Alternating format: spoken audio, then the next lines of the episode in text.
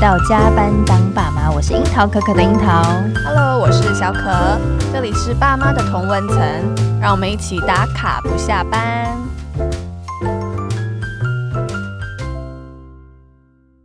这一集啊，其实从筹备开始，我在阅读资料的过程当中，我心里有点荡哎，Why？就是。我其实我觉得当妈妈之后，你会有更多的共感，然后我也开始注意一些弱势孩童的状况。嗯，那其实我一直都有在捐款给蛮多的基金会的，嗯、然后但是我捐款的大部分都是呃协助小朋友让他们有阅读的，就是学习的机会，经费，对教育的经费。因为我觉得知识就是力量，嗯、甚至我觉得现在这个时代应该吃饱不是问题了。OK，我那时候一直这么觉得，所以我捐给这些机构，其实大部分都是为了赞助他们在学习上面的。经费的为主，这样。是，但是我在这一次阅读了这个家福的这个资料的时候，我没有想到在台湾还有过半数的这个弱势家庭的孩童，每一餐的餐费只有三十二块钱。对，其实意想不到，不是三十二块能吃什么？什么？对，现在通膨，你知道，对，能买的东西很有限。我连一罐养乐多都要十块了，是，所以就是很惊人，不知道他们是怎么样温饱一餐的。对，甚至因为这次就是 COVID 的关系，就是疫情下。很多有将近九千户的家庭陷入更困境的生活，欸，对，没错。所以其实我们原本是不知道这样的状况。嗯、那今天我们就特别邀请到，就是以弱势儿少为主要服务对象的财团法人台湾儿童及家庭扶助基金会，其实就大家就是常听到的家扶基金会。嗯、对，我们有请到他们要来跟我们聊聊现在台湾就是弱势儿童。然后弱势家庭的一个现况。那因为其实，在今年就是家福他们呃在呃有一个服务的大主题叫做“无穷世代”，是一个他们今年的专题的计划。嗯、那我们呃也会邀请就是他们今天来帮我们分享一下这个计划的一些内容。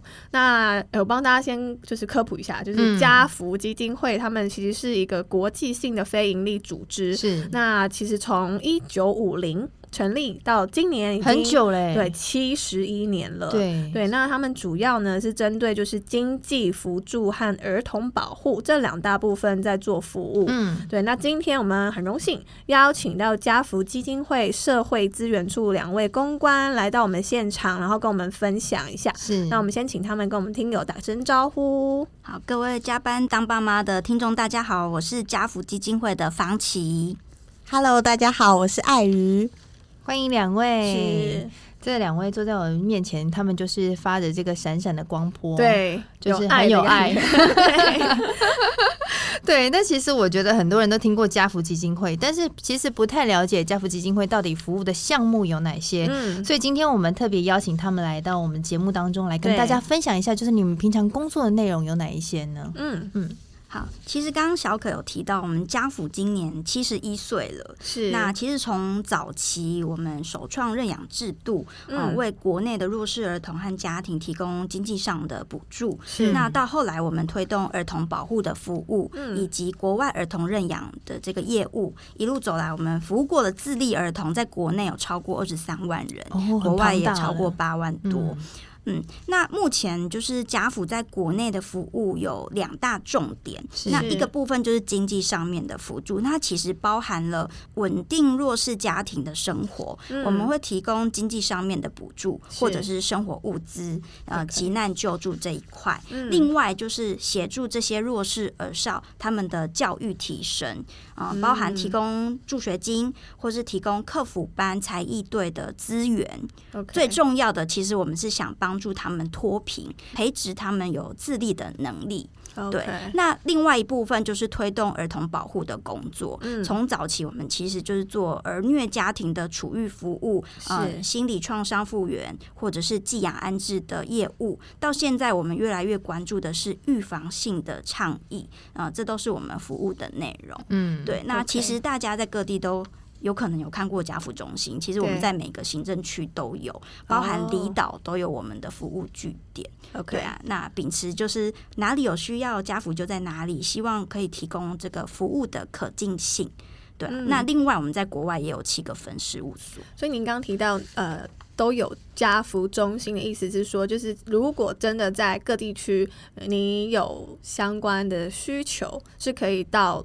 中心去寻求一些协助的，是是可以主动去找你们的，算是这样吗？对，OK，哦，就各县市都有，对对，各个县市都有。哦，原来上网查就会知道了。儿童有限定年龄吗？比如说几岁到几岁是你们服务的范畴？主要是服务十八岁以下。嗯，呃，家里有十八岁以下儿童的家庭，对，那可能有部分是他可能虽然超过十八岁，但是他可能是大学生，对啊，那这个也呃会算在我们的服务，就看个案的一个状况就对了。嗯嗯嗯、了解。那其实我们刚刚提到，就是在疫情之下，有很多的家庭陷入困境。那现在你们扶助的这些家庭，大部分的状态是什么样子呢？嗯，其实刚刚就有提到说，很难想象现在台湾还会存在就是一餐只有三十二块，对。但其实台湾目前遇到的，嗯，以家福来说，我们扶助家庭的样貌比较多是多元贫困这个部分，就是他已经不再，嗯，不再只是说他可能没有工作或是没有钱，对，就是给他一份工作给他钱，他可能就会。呃，脱贫。现在就是变成说，服务的家庭背景，我们七成是单亲，一成是隔代教养。那在这样的家庭背景底下，他可能又伴随着家里有人生病，不管是家长或者是小朋友生病的状况，或是说他要照顾的人口很多，可能就是嗯一个单亲，他要养上面爸爸妈妈，又要养小朋友，对。那通常可能还会有一些可能药酒瘾啊相关的一些状况，导致说这个家庭它本身。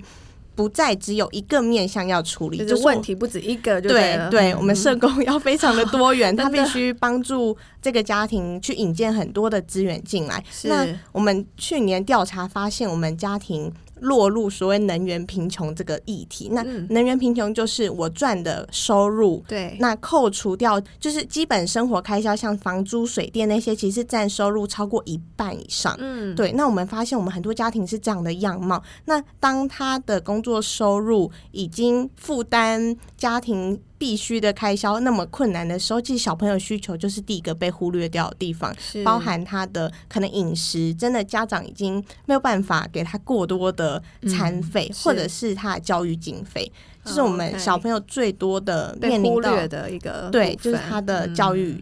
嗯这一块的需求。是，就是我们今年听到一个小朋友，他其实蛮聪明的，然后也很好学，是，但他家的背景就是虽然是双亲，但爸爸比较年迈。就是已经六七十岁，嗯，然后又因为生病，然后卧病在床，那妈妈必须照顾他，没办法工作。在这样的情况底下，其实他们家只能仰赖社会资源的补助。是，那小朋友其实也很清楚，他们家没有办法多给他什么资源去学习，嗯。那他就是利用学校可能诶有一些免费的课程，他就去上。然后家福老师就是有告诉他说，你可以来参加我们的才艺队啊，然后他就来参加了。小提琴班才发现说，他其实音乐上很有天赋，对，他就已经超越我们现在小提琴比较初阶的那个课程。那他想要在网上去学的时候，又面临到说，嗯，好像没有经费可以让他去外面学。对啊，就是家长也很自责。他就社工有提到说，妈妈其实有有跟小朋友说过说。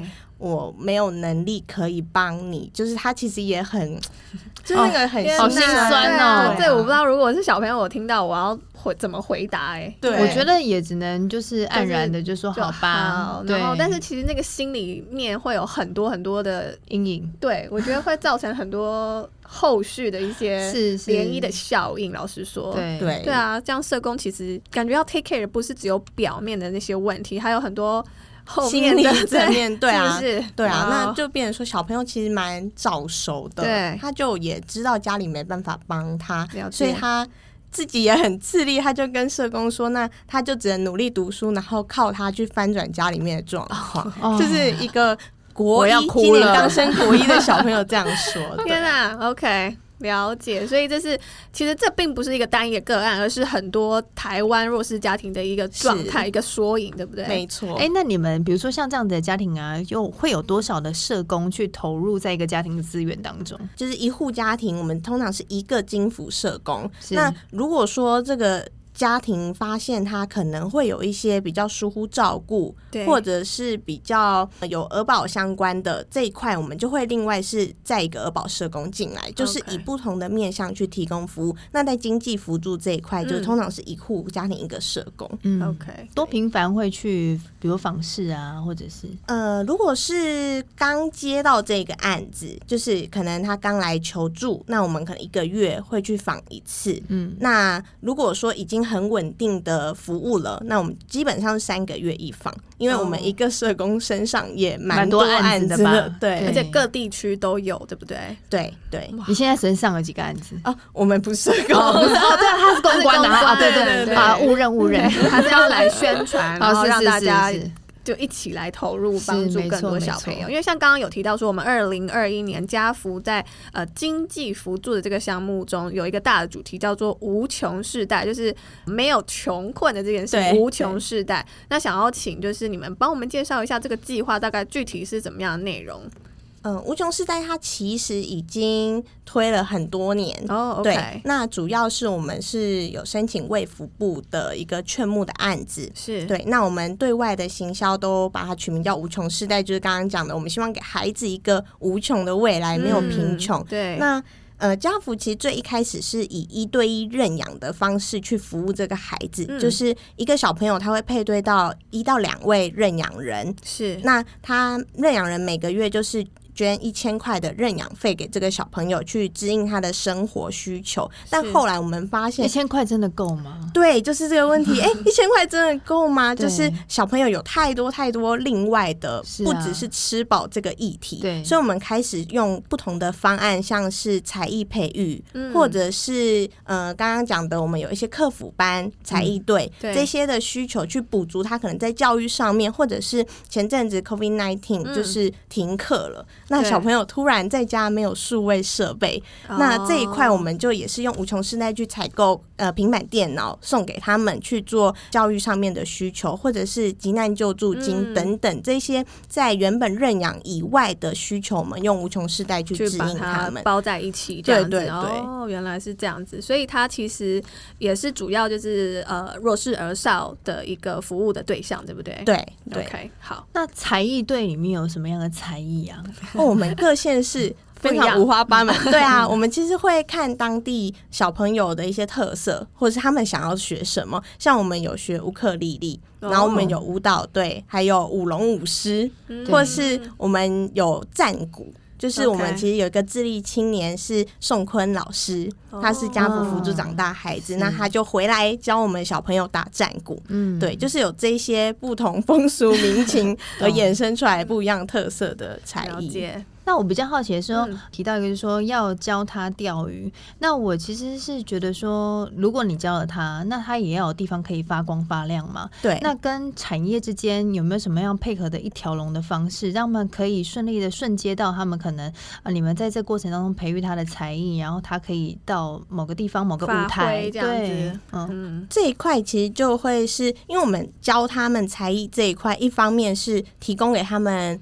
嗯，一个新的兴趣的探索，嗯嗯、然后另一方面是有些小朋友确实就从中找到他有兴趣的点，像我们有小朋友参加棒球队以后，他就发现他喜欢打棒球，嗯、所以他就开始呃往高中呃大学都是以校队的方式去发展。哦、对，那在产业这一块的话，比较是有时候会是企业来跟我们谈说。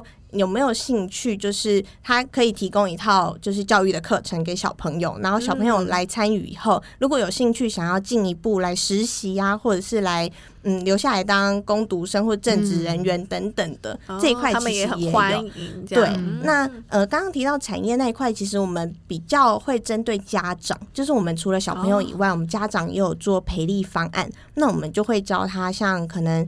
哎，有一些不同的中心，他会提供家长可能包水饺，嗯、或者是我们有幸福小铺会做布包，那我们可以有、哦、自立跟对对对对，就是他来这边学，然后学完以后，我们会把他的产品拿出去销售，就对他来说也是一个工作的收入，就是不太一样这样。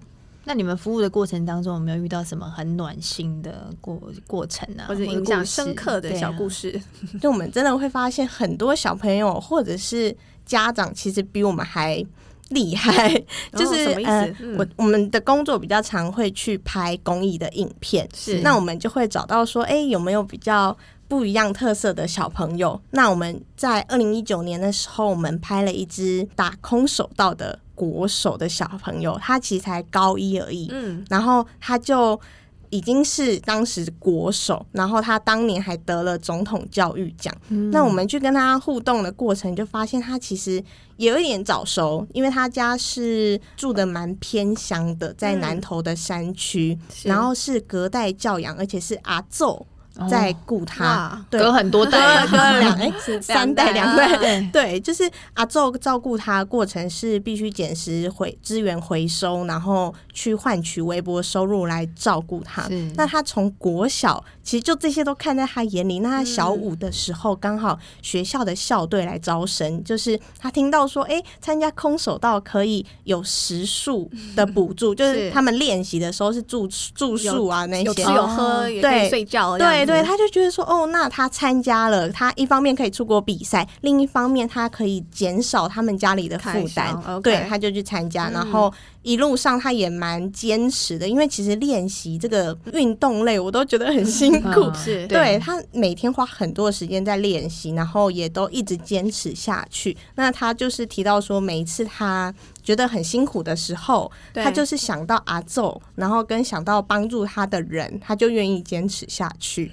然后 又要哭了，对啊，然后那录不下去。那年来来参加我们的记者会的时候，刚好过没多久，他就要出国比赛。是，就是他是一个非常很正面、很励志的。说他本人让感觉到这样子，对，就是很你。不讲你，其实你看不出来他是家庭背景很辛苦的孩子，嗯、对啊。然后这个小朋友的社工更励志，嗯，就是他是雅慧，他是来逼我哭的，逼哭我已经鼻头酸了。对，雅慧是我们扶助的妈妈。自立后来当社工的哦，他也是受过你们的帮助，然后又再进来算是回馈你。对对，她当年刚怀老二的时候，她的丈夫就因为车祸。过世。是，然后他就一个人带两个小孩，因为那时候老大也才一岁多，是，然后又遭遇九二一大地震，他们家在南投最严重的那里就是倒了，是，然后里长就带他来家福，然后就开始接受服务。那他也是因为这样接触到社工，他就觉得说，哎。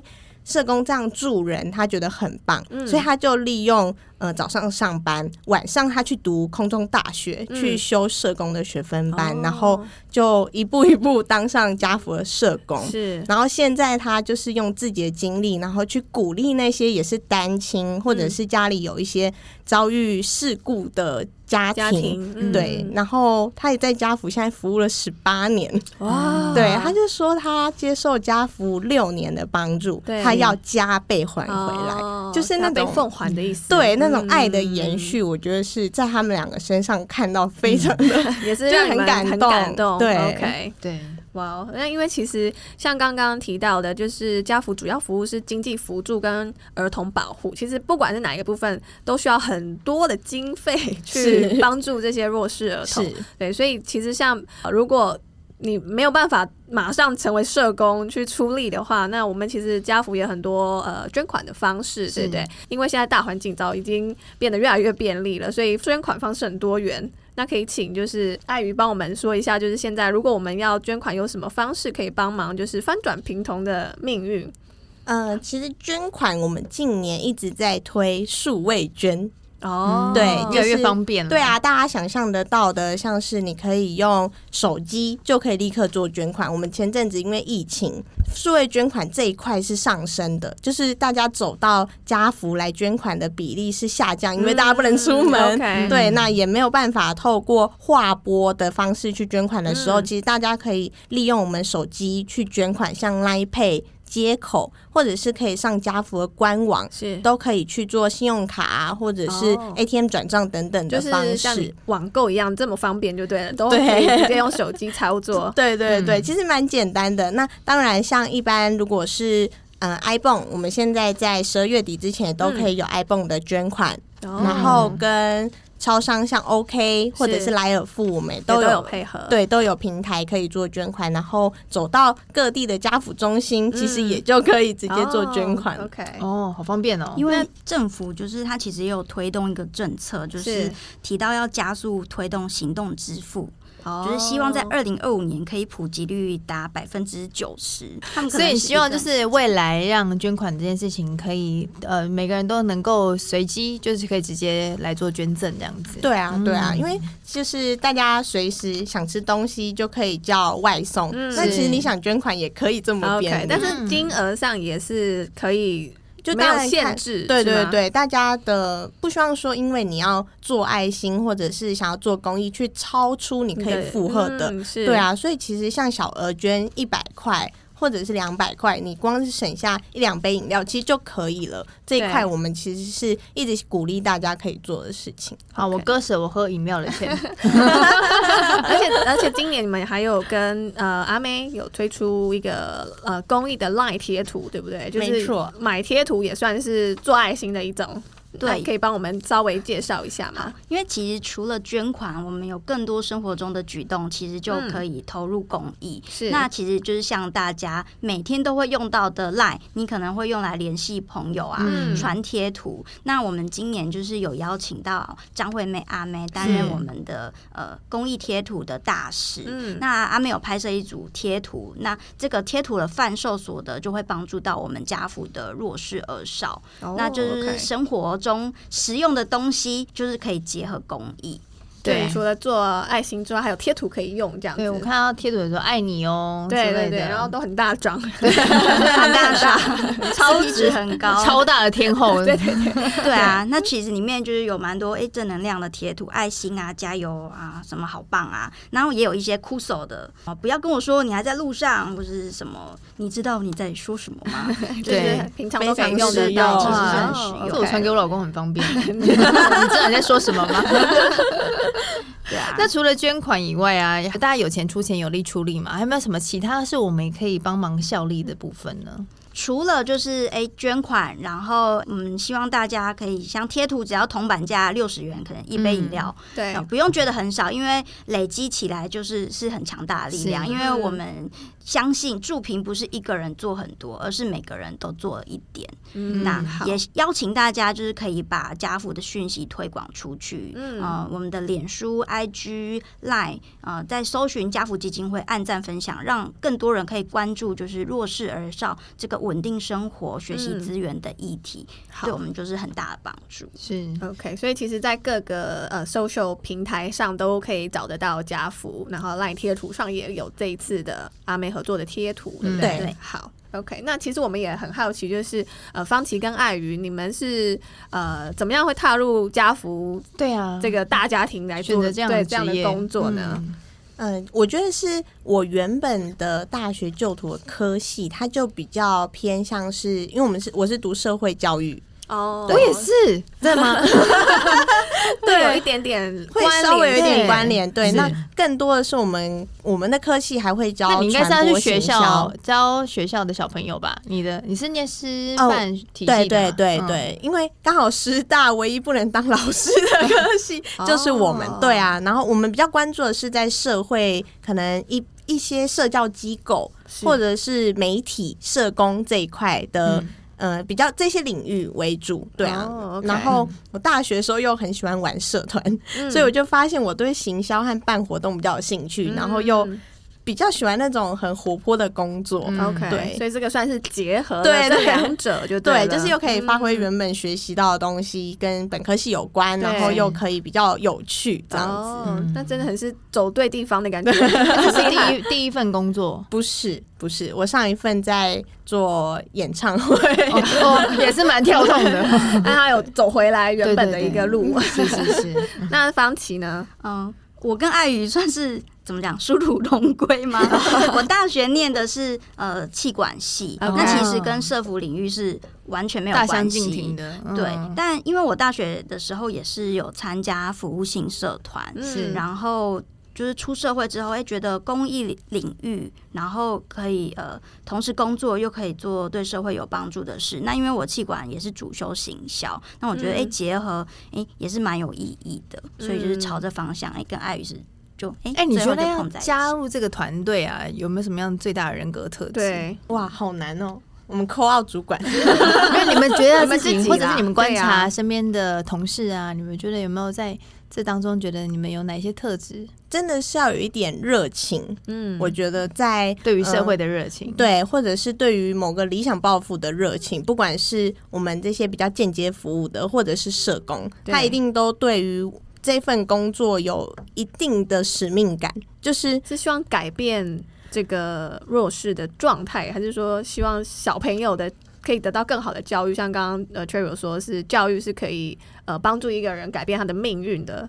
对，我觉得可能大家的初衷不一定这么的伟大，但是我的想法是我我会进来，是因为我希望至少我做的这个力量可以给这个小朋友一点点。哪怕只是一点点的改变就好了。嗯嗯、对，就是可能我们今天募到的这个贴图，对大家来说，我们是在一直推销我们贴图，但是我们看到的是，我们后面这些经费投注在小朋友身上，嗯、他会得到的回馈，对他可以得到稳定的学习，嗯、或者他可以安心，就是说，我想去学小提琴，我有钱可以去了。对，我觉得是那个使命感会让我们比较凝聚在这份工作上。了解，因为其实刚刚爱语有说，就是他们其实有计算说，到底有多少家庭或者多少呃儿童会需要你们的辅助，所以你们是计算的出来的。那计算出来就会有一个数字说，哦，其实你们是需要多少经费的。那如果你没有募得这些经费的话，可能某一户的小朋友他可能就。少了吃饭的钱，或是教育的钱，对不对？所以其实那个经费的募集是对你们来说是蛮大的一个任务。对，因为我们服务的小朋友就是目前有将近五五万多名，哦、然后各个年龄层我们也都有计算出来。对，所以其实每个小朋友他需要的生活经费、认养费，或者是这些小朋友他固定会领奖助学金等等的，其实我们每年都有把预算抓出来，很明确的，对，很明确我们钱怎么用，嗯、然后我们需要多少钱，其实是一个 KPI 在那边。对，以企业来说是一个 KPI，但对我们来说，它就是一个小朋友必须要的，因为我们也不可能。能说我们今天疫情，然后募不到钱，这些小朋友我们就不管他了。我们不行，我们还是得要想办法去筹到这笔钱，然后去让他们可以学习或者吃饭啊。对，嗯，我觉得很伟大。什么动力支持你们一直做下去吗？我们那种间接服务，对，会比一般的社工要更难看到成效，因为其实。我们很难看得到小朋友。我们刚刚分享的都是我们有活动或者是有记者会才会接触的，对，我们才见得到他，或者是我们要透过社工转述他们看见的内容。对，对于我们来说，我们就支撑下去的力量，可能是每一次我们。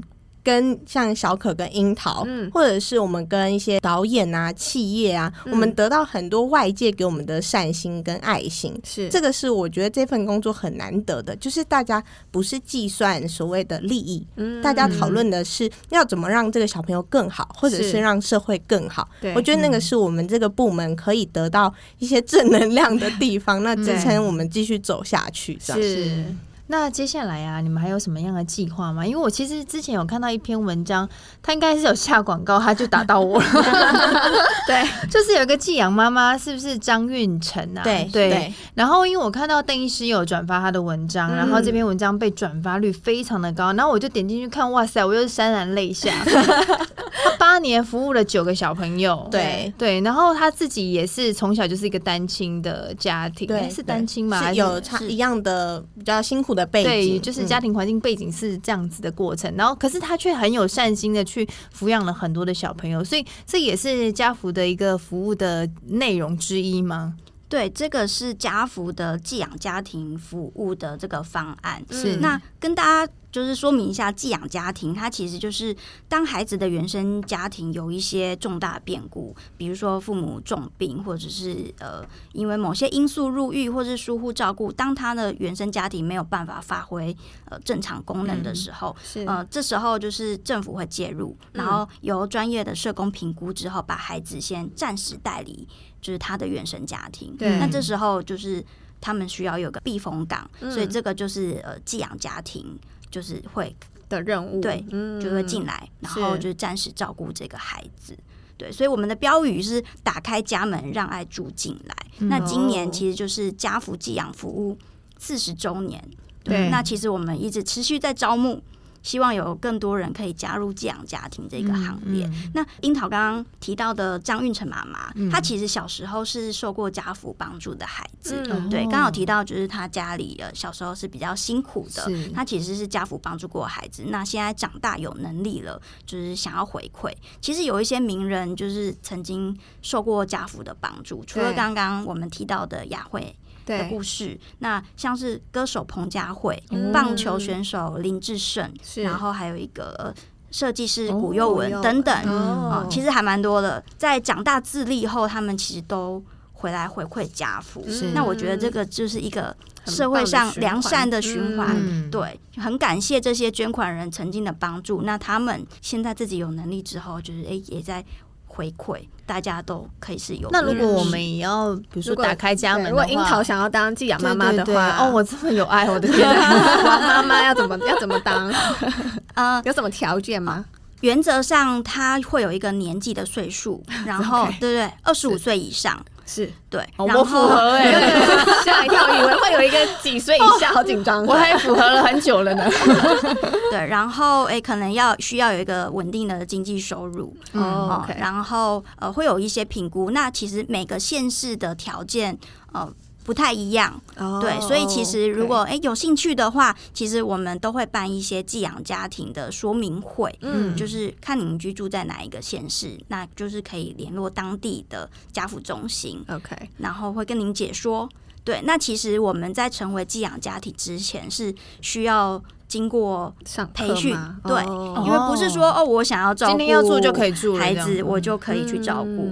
对，因为其实可能需要受过一些稍微专业一点的训练。是，毕竟照顾孩子是比较特殊需求的，不是每个人都都有办法 handle。哇，哎，那照顾一个孩子通常是多久的时间呢？比如说他会在我们家住多久？这其实不一定要看那个小朋友的状况，所以有的可能长达到一两年，有的甚至几个月就会。就是社工评估，他可能可以回到原生家庭了，或者是。他必须走可能收出养那一块，他其实是不一样的，对，状况都是个案处理的状况，对，嗯，好，那我们接下来再好好的去调查一下，参加一下说明会，OK OK，我来学习一下，对，或者我们知道哦，如果之后有说明会的消息，我们看是不是也可以帮大家宣传，就是提供给我们，然后我们也分享出来，然后我再请。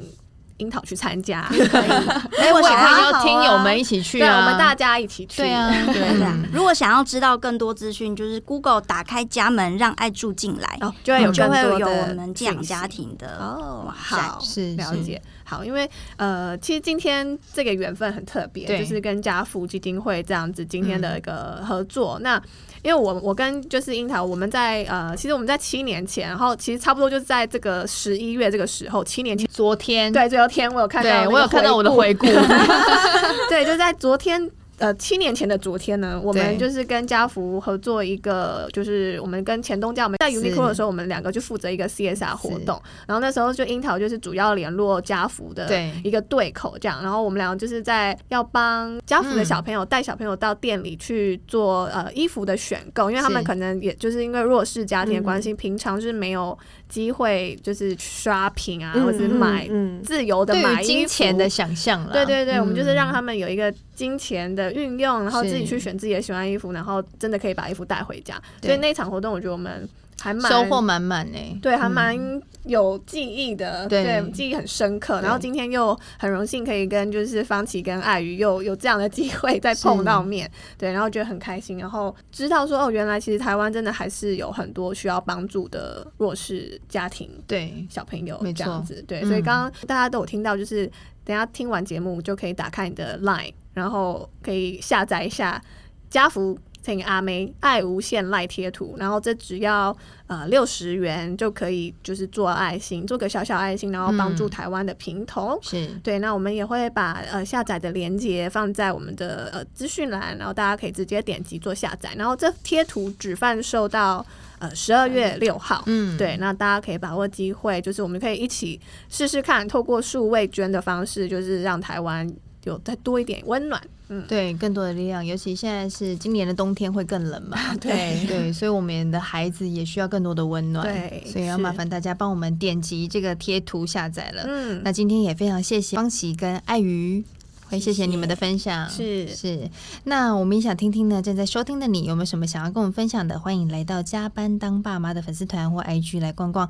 当然，也可以加入我们的 FB 社团，让妈咪安静一下。嗯，很多好康资源我们也会第一手就是在那边分享。嗯，哦，所以大家可以加入。最后不免俗的，刚刚我们提到了，我们七年前就跟家福结 缘了，对对，对，所以要麻烦大家来跟我们一。结缘就是来一杯结缘咖啡。